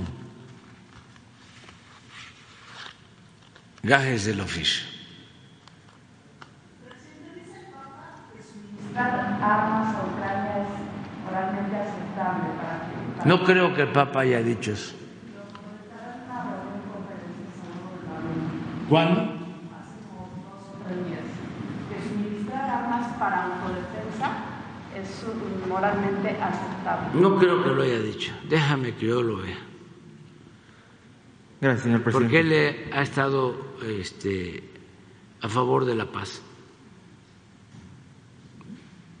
Y ha sido cuidadoso de mantener una postura aún en contra de la guerra, pero eh, sin salirse de la neutralidad.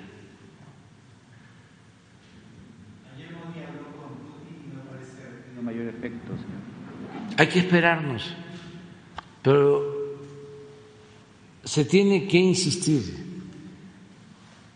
Suceda lo que suceda, no es en vano luchar por la paz y por la justicia. Todos tenemos que hacer algo.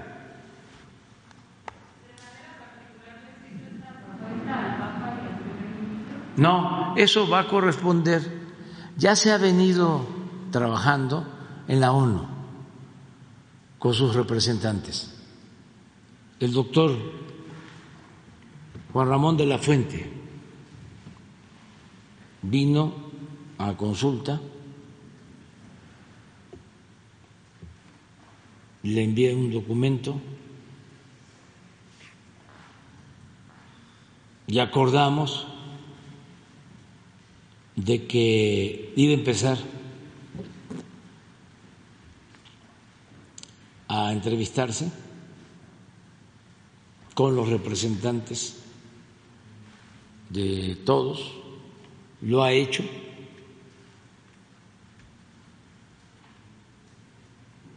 Y Marcelo también se va a estar unos días antes y va a hacer esa labor entre los dos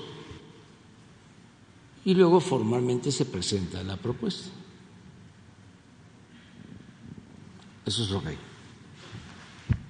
¿De acuerdo? Sí, muchas gracias, señor presidente. Y en un segundo tema, fíjese que en del Estado de Hidalgo traigo dos cuestiones que tienen que ver con educación que me parecen muy importantes. La primera, pues quisiera saber, yo sé que usted tocó el tema la semana pasada, pero ¿cómo van los avances, cómo van los acercamientos e incluso si ya ha habido diálogos con el gobernador Julio Menchaca acerca de la reapertura de la normal rural Luis Villarreal del Meche en Hidalgo? Como usted sabrá, pues emitió convocatoria desde el año pasado, pero las clases no pudieron iniciar porque no se asignó a personal administrativo, ni personal de apoyo o personal docente para que pudieran iniciar estas clases además de que las instalaciones pues siguen en posesión de la Universidad Politécnica Francisco y Madero, adscrita al orden estatal. Cuando empezó el ciclo escolar, apenas hace unos días, pues los estudiantes, acompañados de ex, ex normalistas y también entusiastas del normalismo mexicano, acudieron a la normal del Meche y se sentaron ahí, estuvieron realizando algunas actividades, tomando algunas sesiones todo financiado por sus propios recursos, organizando también algunos eventos culturales, actividades físicas, entre otras, y ellos están ahí, obviamente, en protesta, exigiendo que se reinstale la normal del Meche, que se reinstale con su sistema de internado, porque reclaman que fue una promesa del ya saliente gobernador Omar Fayad fue una promesa también de la exsecretaria Delfina Gómez y una promesa también de su administración, señor presidente. Entonces, quisiera saber en qué avances va esta reapertura, cuáles han sido los acercamientos y si es que es prioridad para la nueva titular de la SEP sí, abrir esta normal. Es una prioridad. Cuando entró la nueva secretaria, la maestra Leticia Ramírez, le encargué de manera muy especial lo del MESH porque en efecto no ha terminado de resolverse. Existen eh, escuelas, allí en el Meche hay una escuela técnica que está funcionando, pero hay un grupo que lo que quiere es que se regrese a la escuela normal que había con internado y todo. Y yo estoy de acuerdo con eso. Nada más que no se ha podido porque eh, no hay un acuerdo entre las partes. Entonces le encargué a Leticia Ramírez que se ocupara de este asunto. Y yo creo que pronto se va a resolver. Pronto. Es lo que este, puedo decirles y que además tengo el compromiso. Son de esos compromisos no cumplidos que tengo pendientes y no me voy a ir del gobierno sin cumplir con esos compromisos. Afortunadamente son pocos He cumplido eh, acciones, he llevado a cabo eh, programas que no había yo ofrecido. Yo creo que eh, casi en el mismo número de compromisos que no ofrecí he llevado a cabo de los que ofrecí. Pero esto lo ofrecí y no lo he podido este, concretar, llevar a cabo, por las diferencias gubernamentales y también en el magisterio y padres de familia y alumnos pero tenemos que llegar a un acuerdo. Ahora que el gobierno de Julio Menchaca pues es afín al movimiento de la cuarta, ¿cree que haya una mayor oportunidad? Y también se pudo haber hecho con el gobernador Fayad. Se pudo haber hecho, pero no se aplicaron quienes tenían la responsabilidad. Y aquí pues hay que este estar pendientes y no desatender nada. Y va pasando el tiempo, ¿no? Les cuento, por ejemplo, fui a Sonora llegando al gobierno. Y ya estaban terminando una carretera muy buena que habían hecho en el gobierno anterior, una carretera de concreto de Estación Don, en los límites de Sinaloa con Sonora, hasta Nogales, como mil kilómetros de concreto. Tiene su historia, pero bueno, una buena obra. Y cuando llegamos nosotros, faltaban creo que 40 kilómetros.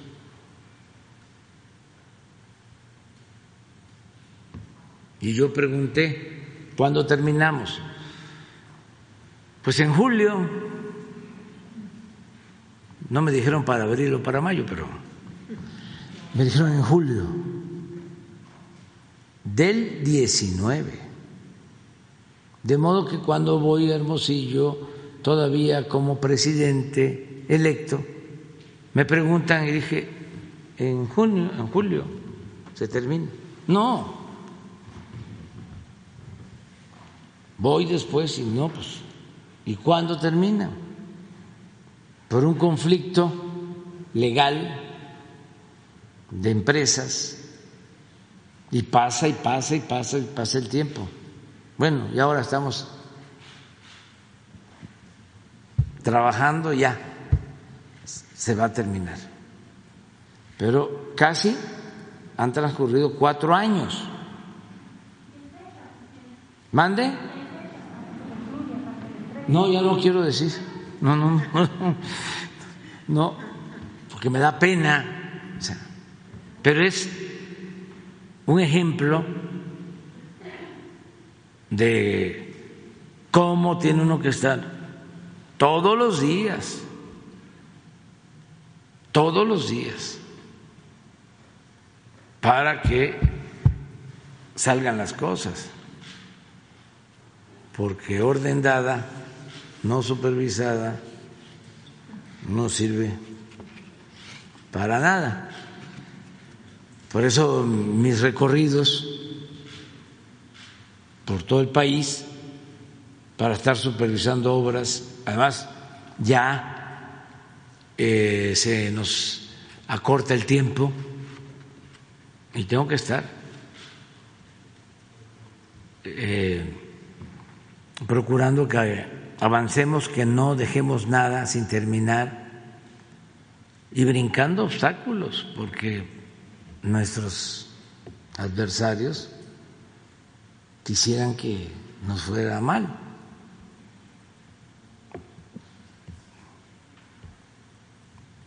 Imagínense, estaba yo leyendo lo de mi enfermedad supuesta de gravedad, porque pues sí tengo que tomar medicamentos por mis padecimientos, pero estoy bien. Pero estoy leyendo y algunos este, casi poniendo ahí, ayúdanos Diosito. Entonces, yo digo, ¿cómo van a la iglesia y a los templos? ¿Qué eh, no nos enseñaron que no debemos desearle la muerte a nadie.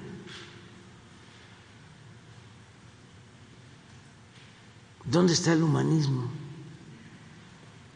Se eclipsa por el fanatismo, por lo ideológico por lo dogmático, por el odio.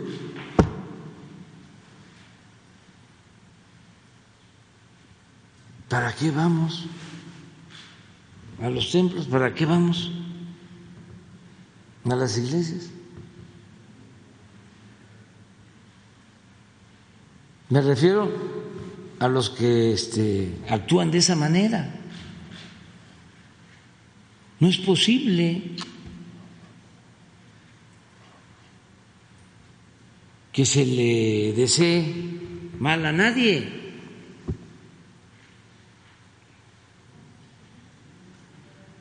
El ejemplo para sus hijos, cómo se van transmitiendo estos horrores de generación en generación.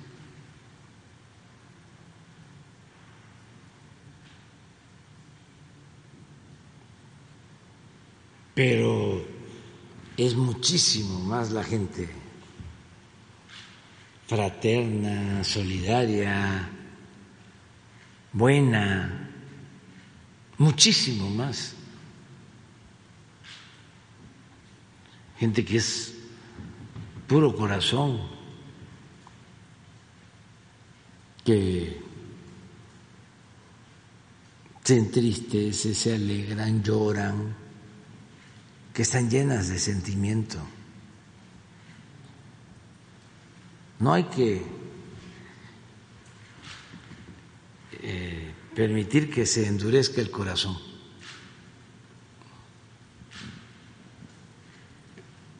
Mientras tengamos sentimientos y seamos capaces de entristecernos por lo que le sucede al prójimo y tengamos este compasión y bondad vamos a ser muy felices, mucho, muy felices. Lo otro es amargura, odio.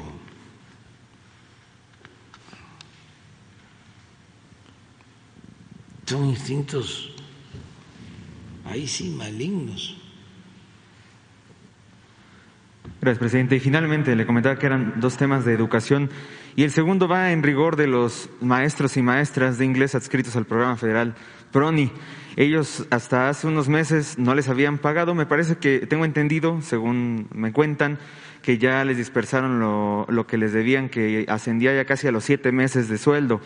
Ellos, pues como usted sabrá, en su gran mayoría son maestros y maestras que viajan a comunidades. Por ejemplo, en Hidalgo, la gran mayoría de ellos viajan a comunidades en donde ni siquiera hay mobiliario, pero como la materia de inglés pues ya pertenece al programa educativo de nivel básico, se le tiene que asignar un maestro de inglés. Sin embargo, hay ciertas irregularidades, por ejemplo, en la asignación de plazas, y lo digo así porque ellos han reclamado constantemente, hace unos meses estuvieron acá fuera del Palacio Nacional también, tratando de atraer la atención porque no es una situación exclusiva de Hidalgo, también es algo que ha sucedido en diferentes estados de la República, porque la gran mayoría de ellos exigen la basificación, es decir, que los reconozcan como personal del magisterio. Y esto es súper importante porque muchos llevan 10, 8, incluso hasta 14 años trabajando como maestros de inglés, no tienen prestaciones básicas, no tienen seguro social.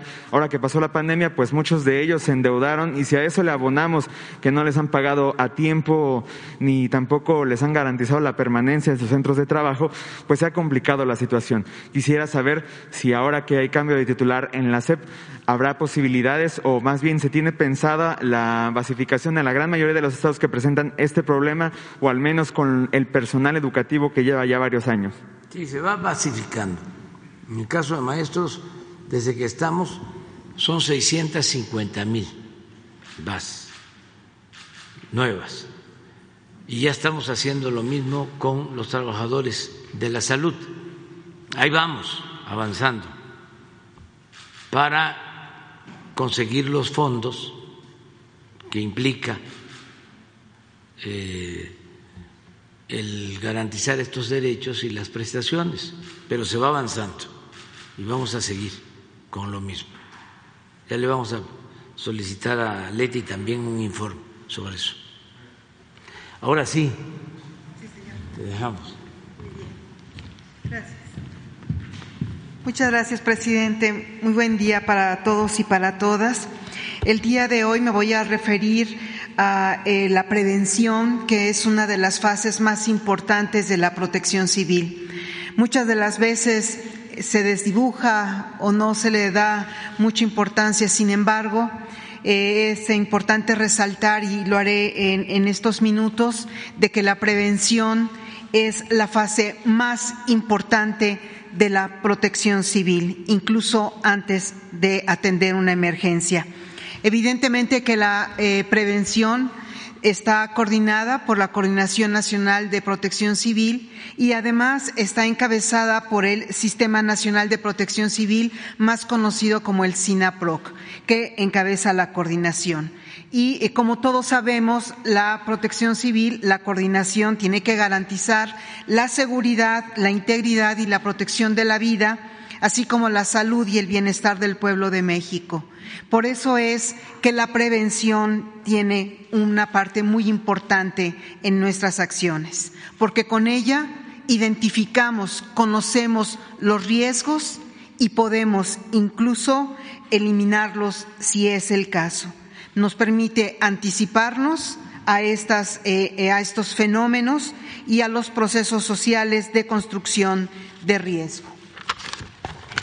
Una de las acciones más importantes en materia de prevención la hacemos durante todo el año. Incluso no la hemos acabado y así vamos a continuar trabajándola día a día. Nosotros tenemos reuniones con los gobernadores y gobernadoras de la República Mexicana, en donde hacemos análisis. Es una mesa de trabajo muy consistente, que eh, donde revisamos riesgos en cada uno de los municipios que conforma su entidad federativa y ahí en la mesa de trabajo, eh, que además está incluida por personal del Estado, que toma decisiones no solamente en materia de protección civil, sino en materia de obras, en materia de construcción. Ahí vemos los riesgos y cómo podemos prevenirlo. Evidentemente que tomamos decisiones conjuntas los tres niveles de gobierno para futuros fenómenos naturales que llegarán a suceder en sus estados hemos hecho 25 grandes reuniones, tenemos siete entidades federativas restantes que concluiremos la visita antes de que acabe este año de 2022.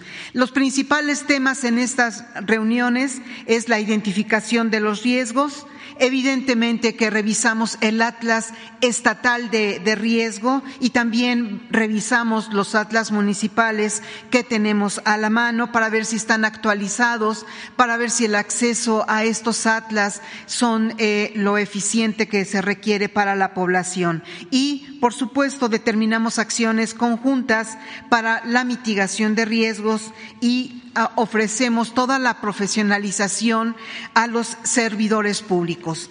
Esta capacitación que ofrece la Coordinación Nacional de Protección Civil a través del SENAPRED es constante y es permanente. Nos ha permitido tener a servidores públicos más conscientes y conocedores de lo que significa la prevención, la mitigación de riesgos y además identificar cuáles son las reglas para, por ejemplo, otorgar un permiso de construcción que más adelante me voy a, referir. Eh, creo que va un poquito adelante la, la, este, la presentación. Nada más quisiera que eh, pusiéramos el atlas de riesgo. El, el, atlas de riesgo es gratuito, es libre, todos lo pueden eh, consultar. Es un atlas muy importante que nos permite identificar algunos fenómenos perturbadores, eh, además la exposición que tiene cada comunidad y su entorno, y viene una identificación desde que este, fenómenos geológicos, hidrometeorológicos, químico eh, tecnológico, sanitario, ecológico y socioorganizativos. La profesionalización y la capacitación que mencioné en un inicio, llevamos casi 234 mil personas inscritas y capacitadas, repito, servidores públicos en general, no solamente aquellos que están en el área de protección civil. Esta capacitación es libre y se le da a todos los servidores públicos, básicamente para que conozcan la gestión de los riesgos. Me quiero referir a un área muy importante de la Coordinación Nacional de Protección Civil, que es nuestro Centro Nacional de Comunicación, conocido como CENACOM. Este centro está abierto y supervisa eh, toda la información que se generan a través de los medios de comunicación y directamente con eh, los titulares de protección civil estatal y municipal los 365 días del año, las 24 horas del día. Este centro siempre está activo, nunca cierra, siempre tenemos compañeros y compañeras que están capacitados para atender cualquier emergencia y además, lo más importante, para alertarnos. Se hace el monitoreo, se hace un procesamiento de la información generada y el análisis de la misma, alertamos y difundimos. Todo esto lo hacemos de manera cuidadosa en eh, cada estado y en cada municipio e incluso a veces acudimos eh, de manera temprana a cada uno de ellos. De nada serviría la prevención si nada más capacitamos a los servidores públicos. Evidentemente que nuestra capacitación la abrimos a la sociedad completa y nos sentimos muy orgullosos de ello porque llevamos hasta el día de hoy capacitados y ya conformados 81 comités comunitarios. Estos 81 comunitarios que están distribuidos en cinco estados de la República tienen el conocimiento de eh, lo que sucede en su comunidad saben cuáles son los riesgos, identifican si hay un río, si viene la lluvia, que hay un río que por lo regular crece y se desborda, identifican cuáles son las zonas de inundación. Esto, por ejemplo, ya lo concluimos en su totalidad en eh, el estado de Colima. En Colima capacitamos a todos los integrantes del SINAPROC, de la, de la Protección Civil, para identificar estos riesgos y además poderlo eh, eh, traspasar a toda la comunidad. Es muy importante que la comunidad esté presente en la prevención. Nadie mejor que ellos lo conoce. Aquí les presento este mapa que realizó un niño en Chiapas, en donde identifica cuáles son los riesgos de su comunidad. Incluso esta es una tarea que estamos realizando actualmente con la Secretaría de Educación Pública, porque creemos que en cada escuela se tiene que hacer este atlas, este mapa de riesgo. Cada niño, cada niña debe de identificar en su comunidad y en su escuela cuáles son los riesgos que tenemos de llegar una lluvia o un incendio forestal o cualquier otro fenómeno natural. Lo que nosotros queremos es de que tener una sociedad fuerte, una sociedad informada. Eh, evidentemente que una de las acciones más importantes dentro de la prevención, que repito, a veces no se ve porque le empezamos muchos días antes, incluso años cuando se trata, por ejemplo, de los sismos, pero cuando tenemos el anuncio de un huracán, nosotros, la Coordinación Nacional de Protección Civil, acudimos al punto donde va a impactar este huracán cuatro o cinco días antes para hacer las acciones preventivas pertinentes. Realizamos incluso evacuaciones de aquellas zonas donde históricamente tenemos inundaciones. Esto acaba de pasar en Baja California Sur en el huracán Kai. Llegamos 94 horas antes, hicimos evacuaciones, pudimos nosotros restringir algunas zonas, eh, pusimos en alerta a la comunidad, se hace el perifoneo incluso en lenguas eh, nativas para que la gente pueda entender a dónde puede acudir eh, a un refugio temporal o si lo más seguro es quedarse en casa. Evidentemente que este despliegue en campo está encabezado por la Sedena, por la Marina, por la Guardia Nacional, por la Comisión Federal de Electricidad, por la Secretaría de Infraestructura y Comunicaciones y transportes. Cuando se trata de un evento hidrometeorológico será la Conagua. Cuando se, eh, se trata de un incendio forestal será la CONAFOR.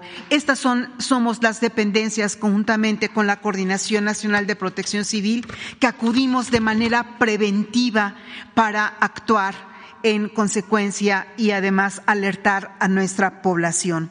Estos son solamente algunos ejemplos que pongo aquí de nuestras acciones más relevantes que hemos realizado en la prevención y en la preparación.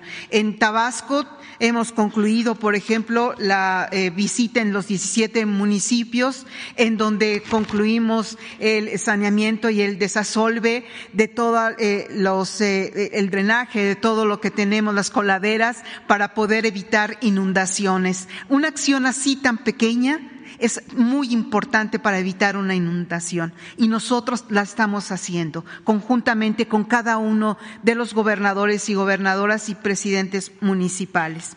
Eh, quisiera referirme a la siguiente lámina, que es un comparativo del tipo de, los fenómenos a los eh, que quiero hacer referencia para entrar de lleno al simulacro nacional que vamos a tener en unos minutos, en unas horas, en, toda la República Mexicana.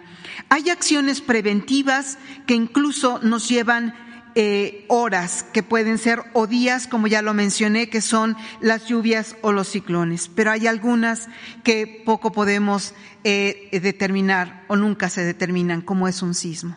Un sismo no se puede predecir pero nosotros podemos actuar de manera preventiva siempre, preparándonos, realizando acciones que nos pongan en alerta de ocurrir un sismo.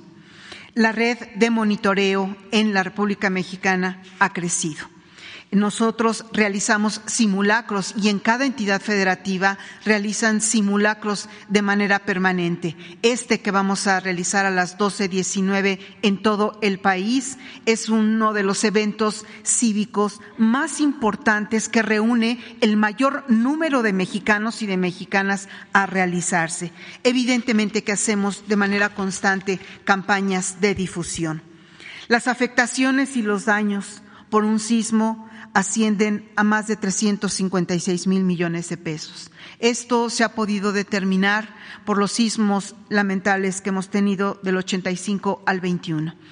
Eh, evidentemente tenemos un número determinado de viviendas, viviendas dañadas y una población afectada muy, muy superior e incluso escuelas u hospitales, eh, también eh, muchas carreteras, en fin, mucha infraestructura dañada por ellos. Lo más importante, siempre lo hemos mencionado y además lo menciona el presidente de manera recurrente, es salvar vidas. Esa es nuestra tarea principal.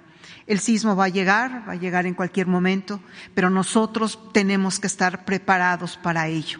Nosotros hacemos una campaña permanente verlo siempre con mucho respeto, tomar decisiones desde la familia, desde la escuela, desde el trabajo, desde donde nos encontremos en un espacio público, cómo debemos actuar para poder eh, eh, eh, salvar nuestra vida y la de nuestros seres queridos. Una parte muy importante que no quiero dejar fuera de todas estas acciones preventivas es de que estamos nosotros revisando de manera permanente la normatividad, todas los estándares o las normas mexicanas e incluso las las que tienen que ver con las construcciones de la Ciudad de México o de, las entidades federativas. Nosotros lo que buscamos es de que se construyan edificios seguros, escuelas seguras, que de llegar un sismo no haya una afectación. Mucho de ello tiene que ver la responsabilidad de todos los que gobiernan en cada uno de estos estados de la República y los municipios que son los que otorgan estos permisos. Para eso es el Atlas de Riesgo para que aquellos que otorgan un permiso puedan consultarlo y ver que no se va a dar un permiso para construir un edificio o una escuela en una zona de riesgo. Es muy relevante que nosotros le demos seguimiento. En México, el sistema de alerta sísmica mexicana es el único sistema de carácter oficial para el alertamiento sísmico. Inició sus operaciones en 1991 y en 1993 comenzó oficialmente su servicio público en el Valle de México. Hemos fortalecido la infraestructura tecnológica del sistema de alerta sísmica mexicana, la cual sigue creciendo. Ahora ya son nueve entidades federativas que cuentan con este sistema de alertamiento. Tenemos además Además, eh, eh, se ha fortalecido las redes de monitoreo del nivel del mar con fines de alertamiento y además se ha reforzado y actualizado la red sísmica mexicana y el Servicio Sismológico Nacional. Hay que resaltar que la Ciudad de México, el Estado de México, Guerrero, Oaxaca, Puebla, Morelos, Tlaxcala, Michoacán y Chiapas tienen este alertamiento sísmico y hoy a las 12.19 horas va a sonar la alerta sísmica. El día de hoy realizaremos nuestro simulacro nacional. Es un simulacro donde, repito, eh, vamos a participar millones de mexicanos y de mexicanas. Nos sentimos muy contentos porque van a participar más de 200 mil escuelas, desde nivel preescolar hasta universidades. Hay que recordar que en los dos años anteriores no pudieron participar porque no había clases, pero ahora seguros de que vamos a, participar todos y todas de una manera muy responsable, de una manera muy seria y considerando que lo importante de este simulacro es verificar nuestros tiempos, verificar que cada una de las acciones que realizamos donde nos encontremos es la correcta.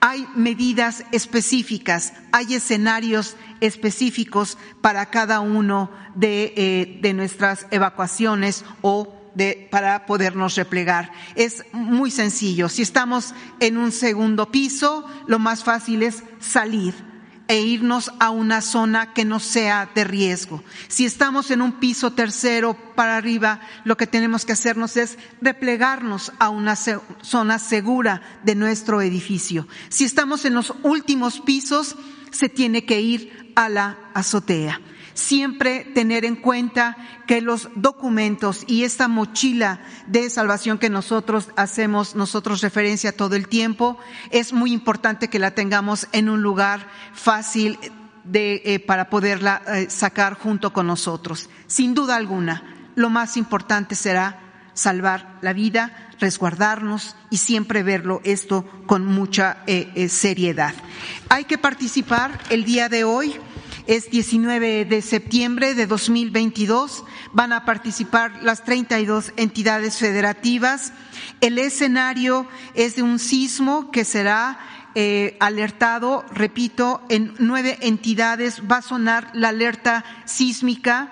Por favor, no se alarmen, más bien pónganse en alerta eh, este sonido de la alerta sísmica, será la que conocemos todos, solamente al final habrá un mensaje que diga esto es un simulacro.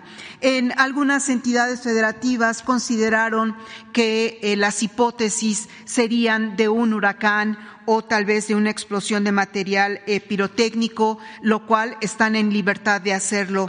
Esperamos que el día de hoy tengamos este ejercicio con todos y todas de una manera muy ordenada y segura de que esto nos servirá para enfrentar futuros eventos naturales que tengamos en nuestro país. Eso sería todo, señor presidente. Muchas gracias.